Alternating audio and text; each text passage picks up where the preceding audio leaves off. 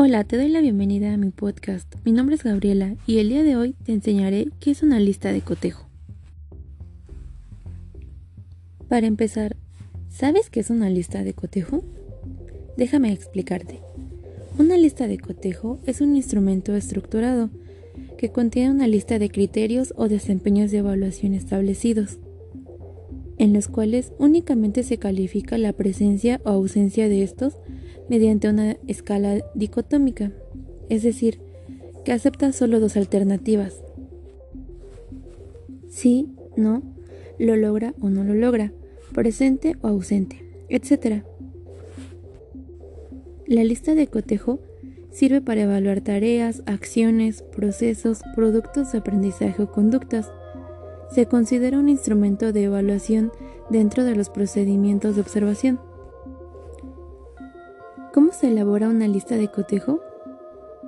Para elaborarla es muy simple y solamente necesitas algunos pasos. Número 1. Tienes que definir qué deseas evaluar. Pueden ser conocimientos, procedimientos, actitudes o valores. Número 2. Define la técnica o estrategia de la evaluación. Número 3. Anota los aspectos administrativos de la lista de cotejo. Estos son muy importantes, así que no debes de olvidarlos. Nombre de la institución. Nombre de la asignatura. Tipo de instrumento. Nombre del estudiante. Nombre del profesor evaluador. Periodo académico. Fecha de evaluación y otros aspectos que tú consideres importantes. Número 4. Establece los criterios específicos de evaluación. Número 5. Desglosa los criterios de evaluación por medio de indicadores a partir de enunciados específicos. Número 6. Define la escala dicotómica. Hasta ahora ya sabes qué es una lista y cómo se elabora una lista de cotejo. Pero ¿qué ventajas traería hacer una? La primera ventaja que tenemos es que las listas de cotejo son sencillas de realizar. Son un instrumento de evaluación que por su simpleza requieren menos tiempo para elaborar. Son objetivas, ya que están basadas en observaciones y no en la subjetividad del docente.